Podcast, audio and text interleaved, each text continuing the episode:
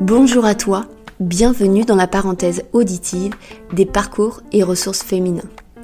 Je m'appelle Léa Koutonek. Je suis facilitatrice de changement.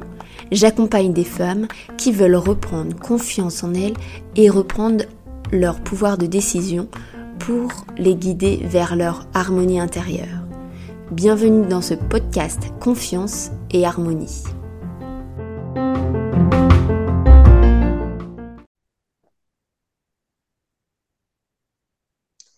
Bonjour, bienvenue dans le nouvel épisode du podcast Confiance et Harmonie. Et donc j'ai le plaisir aujourd'hui d'accueillir euh, Lynn, euh, Lynn qui est hypnothérapeute. Tu me dis Lynn si je me trompe. Et euh, pardon, je ne t'ai pas entendu. Praticienne en hypnose. ah, c'est comme ça qu'on dit au Québec parce que Lynn est au, est au Québec. Euh, nous, en France, on va dire hypnothérapeute ou thérapeute avec euh, l'hypnose. Je te propose de te présenter avec euh, ce que tu as envie de dire là, maintenant, tout de suite, ou voilà, je te laisse quelques mots pour te présenter. Bien, bonjour. D'abord, j'adore le concept pour les femmes. moi, je suis mère de quatre enfants. Euh, je suis une ancienne toxicomane. Ça fait 35 ans que j'ai arrêté de consommer, que ce soit de l'alcool, des substances qui altèrent le comportement. J'ai arrêté la cigarette. J'ai à un programme de 12 étapes. Et j'ai aussi eu recours euh, au cours de mon rétablissement, de ma reconstruction à l'hypnose euh, pendant cinq années où j'ai travaillé l'enfant intérieur, où j'ai travaillé beaucoup de blessures et puis, euh, j'ai adhéré. Aujourd'hui, je pratique le métier. Par contre, c'est ça aussi, on discutait tout à l'heure et euh, j'ai passé beaucoup de nuits noires de l'âme. Alors, c'est ça, c'est là-dessus peut-être qu'on va euh, s'enligner pour les femmes qui traversent des douleurs de croissance, puis des fois qui, qui ont l'impression que c'est interminable, que qu'ils s'en sortiront pas. Moi, je suis là pour dire que, quelles que soient les, douleurs de croissance, il y a toujours des alternatives. Qu'est-ce que tu appelles euh, les noirceurs de l'âme? Hum, je te laisse peut-être euh, déjà répondre à cette question. Oui. Alors, ben, c'est les nuits noires de l'âme qui appellent euh, communément sur les réseaux. Les nuits noires de l'âme, c'est des, des douleurs de croissance. C'est des douleurs de croissance, que ce soit spirituel, que ce soit physique, que ce soit psychologique. Il y a des temps dans notre vie où euh, on tolère plus l'abus, on tolère plus d'être écrasé, on tolère plus euh, de plus dire dans, dans qui on est. Euh, puis il y a même des moments où ce qu'on ne se connaît même pas en tant que femme, on connaît pas notre historique ancestral, on connaît pas plein de choses. Puis c'est, c'est comme notre âme qui crie à dire euh, reconnais-moi, reconnais-toi. Puis c'est ça les douleurs de l'âme, que ce soit des petites crises de croissance, puis plus qu'on avance, on en a toujours de ça chaque femme, chaque euh, être humain a des douleurs de croissance, mais c'est comment arriver à les dépasser, à les apprivoiser, à, les vivre. C'est un peu de ça aujourd'hui qu'on pourrait parler, si tu veux. Là, je ne sais pas, là, mais. Ben, tout à fait, parce qu'effectivement, au travers de ce podcast, euh, c'est de donner des ressources aux femmes, et je sais qu'il y a des hommes aussi qui écoutent, mais en fait, dans notre cheminement personnel, qui est-ce qui peut nous arriver et en face, quelles solutions, quelles ressources on trouve pour euh, dépasser ça. Donc, c'est vraiment l'idée de ce podcast-là. En fonction de la personne avec qui je vais échanger, on va avoir des ressources différentes et des aperçus et des angles de vue différents, mais c'est ça qui est, chouette. Donc, euh, je te laisse, euh, vas-y, développer ce que tu as envie et puis je, rebondirai sur. Magnifique. Alors, c'est ça. Moi, je suis, euh, j'ai vécu mon enfance dans un milieu assez euh, euh, agressif, assez dur. J'ai grandi au, Québec, dans le Carré Saint-Louis, dans un emplacement où, où, c'était beaucoup des rockers, des gars de Bessic, des, des gangs de, de, de des, un milieu vraiment dur. Et euh, j'ai commencé les drogues très jeune. J'ai commencé, euh, mes parents, on avait des maisons de chambre, puis il y avait des chambres, il y avait beaucoup d'alcool, de cigarettes, de, de drogue et de, de un peu tout ce qui s'ensuit. Euh, j'ai grandi là-dedans et puis à un moment donné, euh, c'est ça, j'ai eu quatre enfants au travers de toute mon adolescence. Je suis tombée enceinte à 15 ans. Euh, j'ai eu mon premier enfant, j'avais 16 ans. À 24 ans, à 20, ça, 24 ans, j'avais quatre enfants. Puis je pensais qu'avoir des enfants, c'était pour changer ma vie, que j'étais pour devenir responsable et tout ça. Mais ma maladie de l'alcoolisme et de la toxicomanie m'empêchait de vraiment de, de me prendre en main et tout ça. Puis à un moment donné, j'ai connu les meetings, j'ai commencé à faire des meetings, j'ai commencé à me rétablir. Puis ma vie a changé. J'ai fait beaucoup de thérapie, j'ai fait beaucoup de travail sur moi. Et euh, c'est ça, mais tout ça pour dire que euh, j'étais destinée à vivre euh, une enfance vraiment un peu dure pour la traverser, tu sais. C'était un, peu ça. Si je regarde mon destin, là, si je regarde, récapitule, mon, mon, mon, mon cheminement, si j'aurais pas eu toutes ces souffrances-là, j'aurais pas la profondeur d'âme que j'ai aujourd'hui. C'est beau ce que tu dis et on sent beaucoup de bienveillance sur ton passé. C'est-à-dire que il fait partie de toi, mais tu en as saisi des compréhensions, tu en as, voilà, c'est tu, es, tu as l'air d'être en paix avec, euh, avec ce passé pas si simple. Non. Et c'est pour ça que je dis euh, un, peu, un peu plus jeune, vers 13, 14 ans, ma crise d'adolescence, elle a été atroce. J'avais moi, j'avais un, amour, mon premier amoureux est décédé, euh, euh, il s'est fait tirer une balle dans la tête. Tu sais, j'avais 14 ans, puis là, je me disais qu'est-ce que j'ai à comprendre? Le suicide, depuis que j'étais jeune, moi, que je voulais mourir. Je voulais me suicider, je voulais pas être sur Terre. Puis j'avais des, des, des, des des épreuves, une épreuve après l'autre, tu sais. Puis là, il fallait que je traverse ça, que je traverse ça. La, la drogue a quand même allégé euh, ma souffrance parce que je riais à, à profusion, c'était bien drôle jusqu'au jour où il n'y avait plus rien de drôle. Là, tu sais. Fait que c'est ça. Après ça, un coup que j'ai eu arrêté les drogues, mais là, il a fallu que je trouve d'autres solutions. Parce que la drogue, c'était un, un, un soulagement passager à une douleur qui était, euh, qui était camouflée, tu sais. Puis c'était la douleur de l'âme. Puis aujourd'hui, je regarde avec euh, euh, régression, je me dis, j'avais des choses à régler, j'avais des choses à comprendre. Puis si j'aurais pas été au fond de ces souffrances-là, j'aurais jamais compris.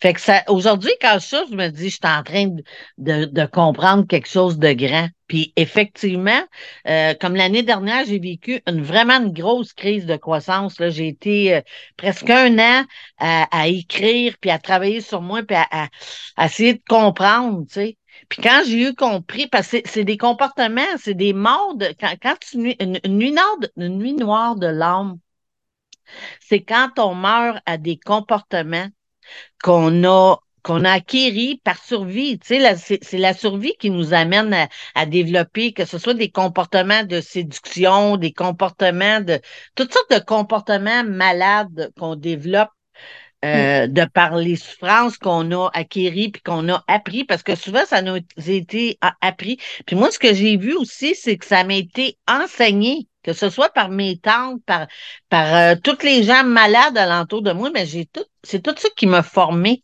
Mais aujourd'hui, j'en ai plus besoin de ces comportements malades-là. Fait que je me rétablis d'un comportement, après ça, un autre comportement, mm. puis c'est comme ça. C'est ça les nuits noires de l'ombre.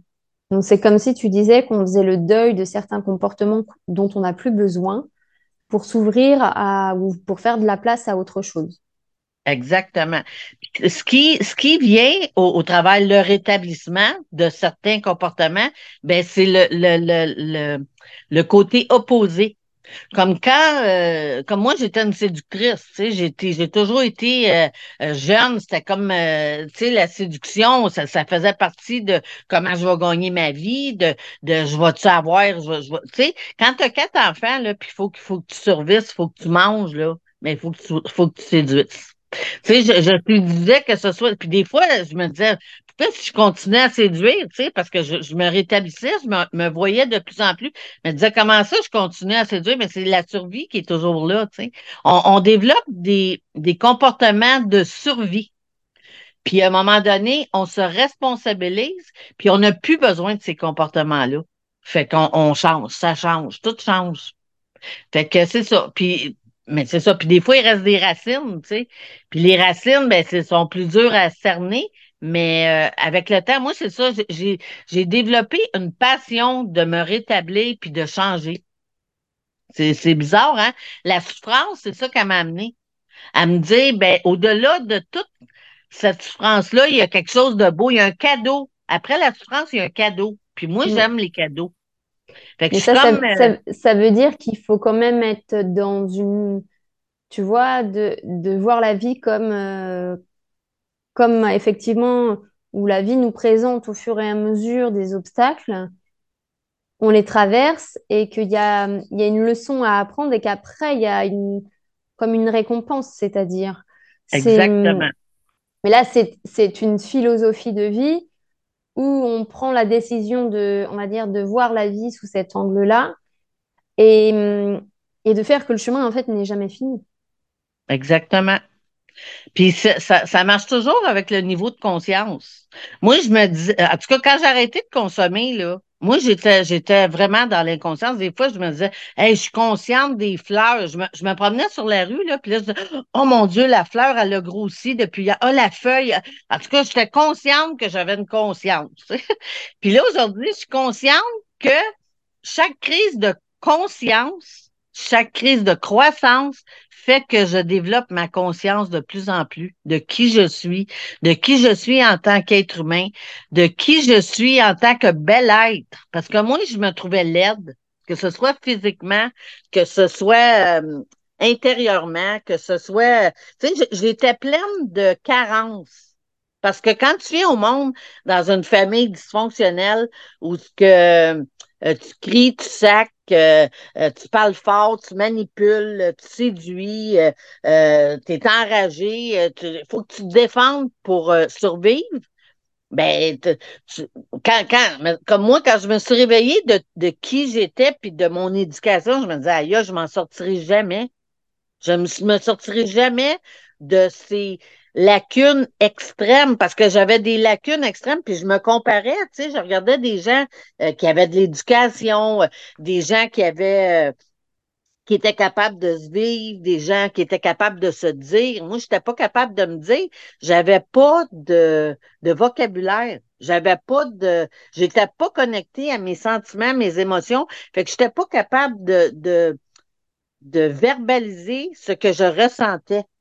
Puis là, je me disais, mon Dieu, l'écart entre le, le, temps où je vais réaliser, je vais être capable de, de je, je, voyais aucune, je me voyais pas capable de me rétablir dans plein de domaines. J'étais remplie de trous, de lacunes qu'il fallait que je, je guérisse puis que je rétablisse. Puis je me disais, la, ça avait l'air des montagnes Everest.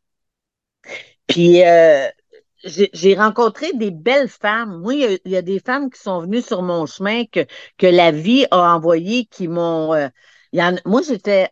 Euh, tu sais, quand ils, tu, les gens me disaient Je t'aime, je n'étais pas capable de prendre je t'aime. Tu sais, c'était comme c'est quoi que tu veux, euh, combien ça coûte? Tu sais, je n'étais pas capable de. de ça rentrait pas l'amour. Mmh. C'est mmh. ça. Non, mais je ne croyais pas. Parce que j'avais tellement de carences euh, au niveau de l'amour que je ne croyais que pas tu que méritais pouvait... pas. Ouais, tu méritais ça, pas. Je pouvais recevoir de l'amour sain. Quelqu'un mm. qui m'aime pas pour qu'est-ce que j'y apporte, pas pour l'argent, euh, pas pour euh, ce que je peux y procurer, juste elle m'aime juste parce qu'elle m'aime. Puis qu'elle peut voir mais qui je suis quand moi je le vois pas. Puis j'ai la vie m'a envoyé des êtres comme ça dans ma vie qui m'ont. Il y en a une qui me flattait, qui me disait Lynn, t'es tellement fine, t'es tellement. T'es belle en dedans, Lynn. J'ai hâte que tu vois la, la bonté. T'es une mère de famille. Quand je te vois avec tes enfants, puis là, je me disais, voyons, je, elle me connaît pas, tu sais.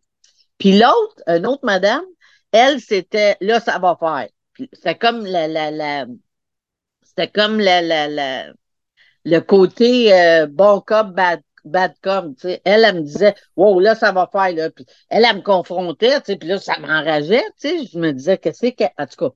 Fait que ces deux personnes-là ont réussi à me faire guérir plein d'affaires, tu sais. Puis moi, j'ai fait cinq ans de, de thérapie, d'hypnothérapie euh, sur l'enfant intérieur à toutes les deux semaines parce que j'étais enragée, j'étais révoltée, j'étais j'étais même dangereuse, tu sais, parce que pour moi et pour les autres, j'étais comme une bombe, euh, une bombe qui se promenait sur la rue, tu sais.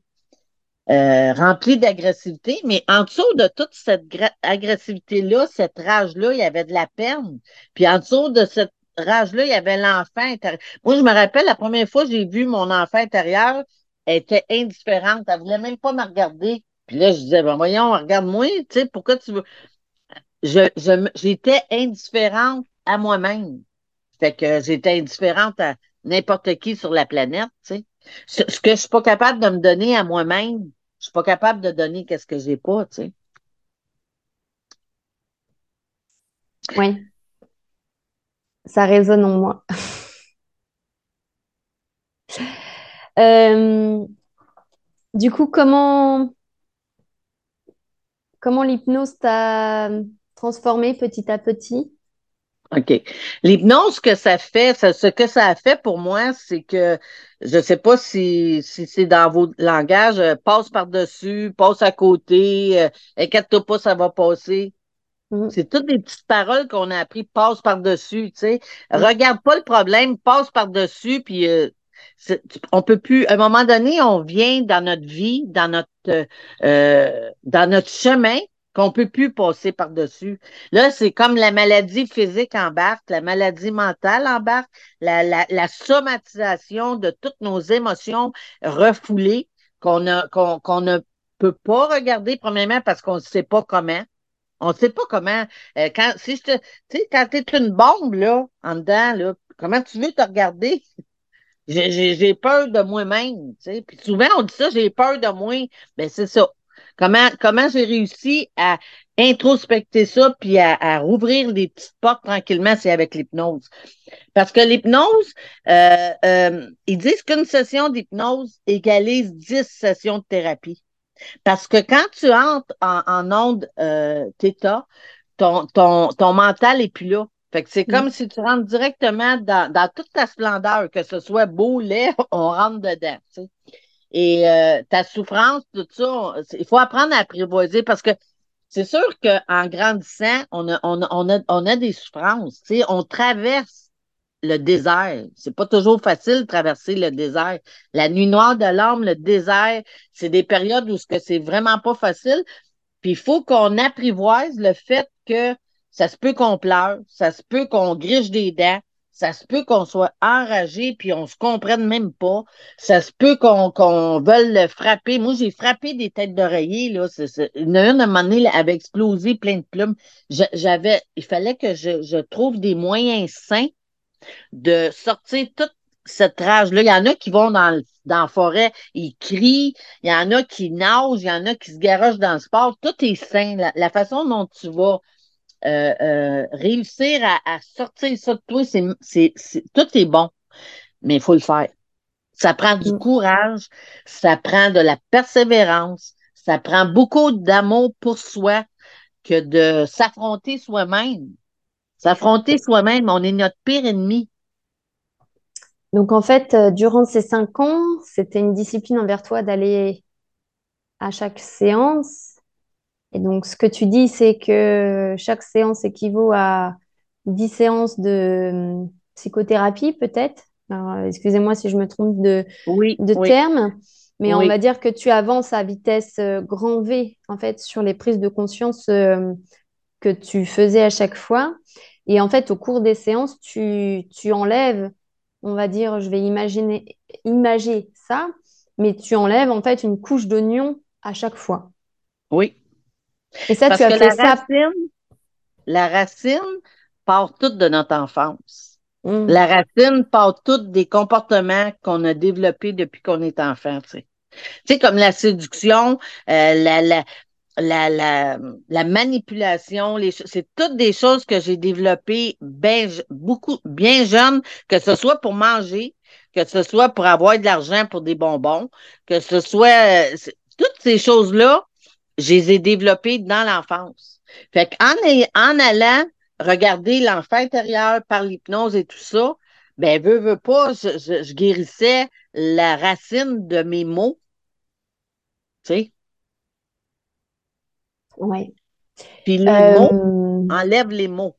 Hmm. Les mots enlèvent les mots qu'on se fait à soi-même par la somatisation, tu sais.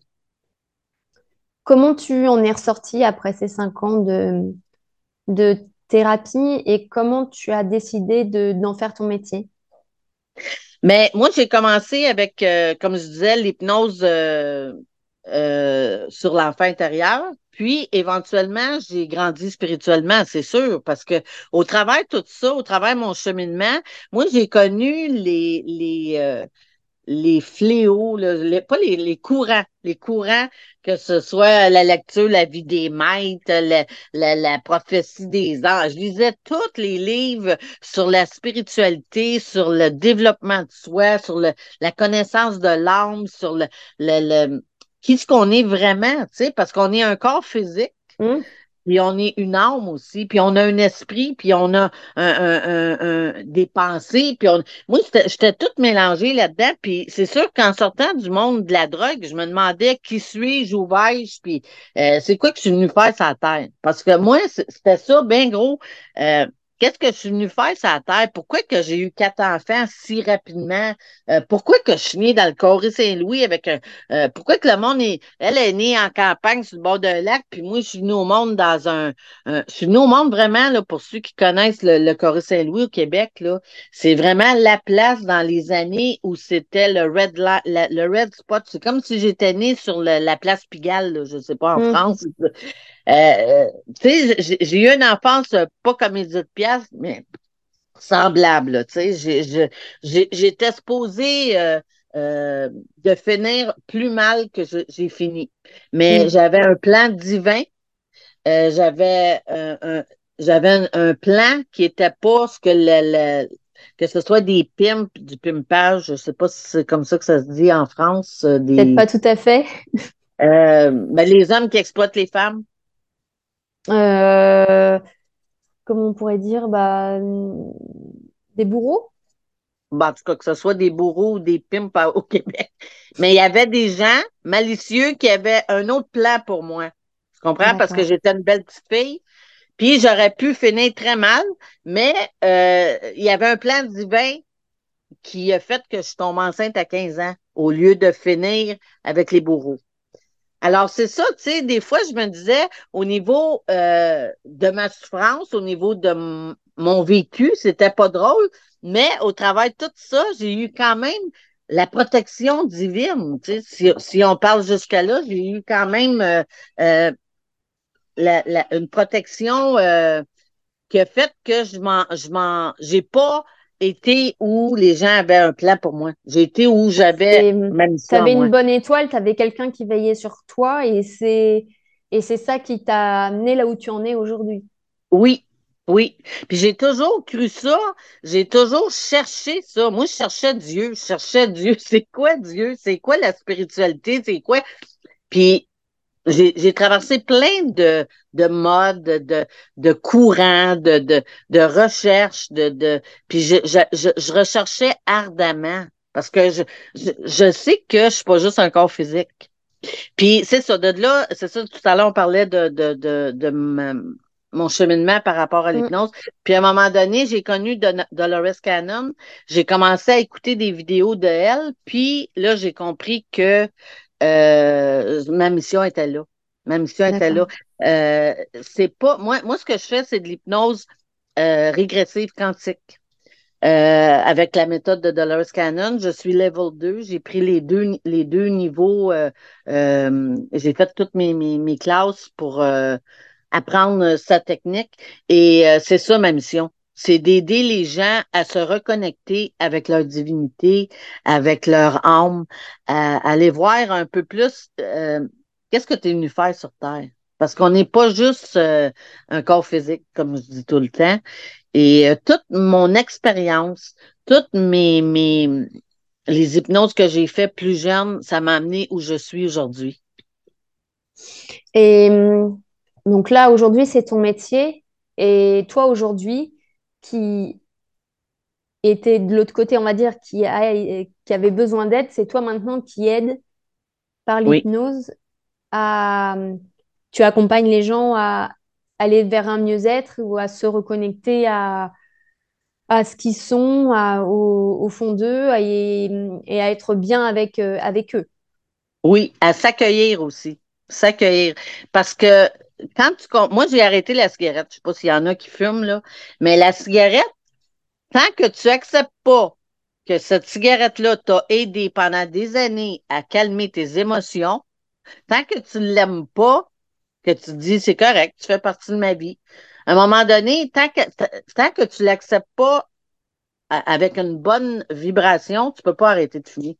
Moi, je, je l'haïssais, je l'écrasais, je la cachais dans le garde-robe, j'essayais toutes sortes de manières d'arrêter de fumer, je n'étais pas capable. Puis un coup que j'ai dit merci la cigarette, vraiment sincèrement avec mon cœur, je me disais, j'ai eu besoin de la consommation. Après ça, j'ai eu besoin de la cigarette, mais aujourd'hui, j'en ai plus besoin, je vais apprendre à vivre. Je vais apprendre à me vivre, je vais apprendre à vivre mes émotions, je vais apprendre à me dépasser. Puis quand j'ai commencé à l'aimer, puis à l'apprécier, puis à lui dire merci, j'ai été capable d'arrêter sans. Ça fait, 30, ça fait 34 ans que j'ai arrêté la cigarette. Puis la plupart des gens qui ont arrêté en même temps que moi, ils, ils recommençaient parce qu'il y a une façon, il y a une façon de, de changer, de faire si on veut changer les choses. On va arriver sur la fin de cet échange. Si tu avais une, euh, une pépite, une ressource à transmettre euh, aux auditeurs de ce podcast, qu'est-ce que ce serait? Qu'est-ce qui, qui a pu te guider? Qu'est-ce qui a pu te, euh, comment dire, te transformer? Enfin, quelque chose, tu vois, que tu veux, qui t'a servi à toi et que tu pourrais transmettre.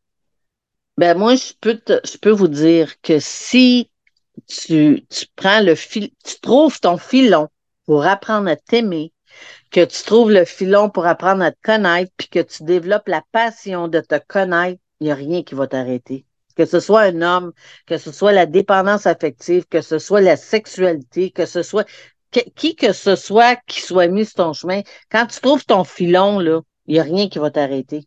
Puis quelles que soient les souffrances, tu vas les surmonter. Parce que quand, quand tu apprends que, quand tu comprends que les épreuves font partie de qui tu es, puis de ta grandeur d'âme, puis que c'est par les épreuves que tu grandis, ben tu vois plus les, épreuves la même chose, tu vois plus la souffrance la même chose, t'accueilles, tu dis c'est correct, tu te fais un petit réseau d'amis qui te comprend, qui conscientise, puis les gens, en passant, les gens sont de passage dans nos vies. Des fois, il y a des gens qui arrivent dans ta vie parce que tu vis quelque chose, tu as besoin d'apprendre, tu as besoin de, te connecter avec des gens. Après ça, tu grandis, tu changes de, de monde, tu changes de monde. Il faut accepter, il faut accueillir, il faut arrêter de vouloir garder les gens. Euh, tu sais, c'est ça la dépendance. La dépendance, c'est qu'on n'accepte pas de grandir. On, on veut arrêter le temps, on veut arrêter les gens. Fait que quand que, quand, si ça te dit, si la vie t'amène des choses qu'il faut changer, mais accueille-les, c'est correct. Elle, a, elle, est passée dans ma vie. Elle a passé, j'ai appris que j'avais à apprendre. C'est correct. Ça ne veut pas dire qu'elle fait plus partie de ma vie, mais pour. Puis après ça, c'est d'autres gens qui se présentent dans ta vie pour ton évolution. Fait quand tu as compris ça, c'est comme il n'y a plus rien. Tout passe, tout, tout se transforme. Tout, c'est vraiment ça. Tout passe, tout se transforme, puis il faut l'accueillir. Fait que c'est juste ça. C'est de s'accueillir dans son évolution. Puis quand on a compris ça, on n'a plus besoin de dépendre de rien. C'est un beau message. Je te remercie, Lynn, pour ce partage. Et puis, bah, hum, je vous invite, euh, chers auditeurs, chères auditrices, à nous rejoindre pour le prochain épisode. Et puis, Lynn, je te remercie vraiment pour ce beau partage de ton parcours et de ce que l'hypnose a, changer pour toi et que maintenant tu en fasses euh, ton métier et que tu aides à ton tour euh, les personnes qui en ont besoin. C'est, enfin, je trouve que c'est un chouette, euh, un chouette parcours et qui vaut, on va dire, beaucoup d'admiration, on va dire, par tout, par tout ce que tu es passé. Donc, merci beaucoup de, de ton partage et à bientôt pour le prochain épisode. Alors, je vous remercie beaucoup. Bonne euh, continuité. Puis, euh, je te félicite pour ton, ton, ton podcast. Puis, je t'encourage à continuer parce que les femmes, c'est nous qui portons beaucoup de, on a beaucoup de choses à, à apporter au monde. On a beaucoup, c'est nous autres qui portent la vie, on porte les enfants, on aide nos maris à vivre leurs émotions. Fait qu'ils ont besoin de nous autres. Ils, ont, encore besoin beaucoup de nous. Puis plus qu'on se prend en main, plus qu'on peut donner. On peut pas donner qu'est-ce qu'on n'a pas. Alors, merci beaucoup euh, de ton, ton appel et euh, à la prochaine. Merci. À bientôt. Si cet épisode t'a plu, n'hésite pas à le partager autour de toi. Et si tu penses à une personne en particulier, une copine, une collègue, ou même ta sœur ou ta mère, ce sera avec grand plaisir. Pour participer à sa diffusion, tu peux aussi le noter sur les différentes plateformes. Merci et à bientôt.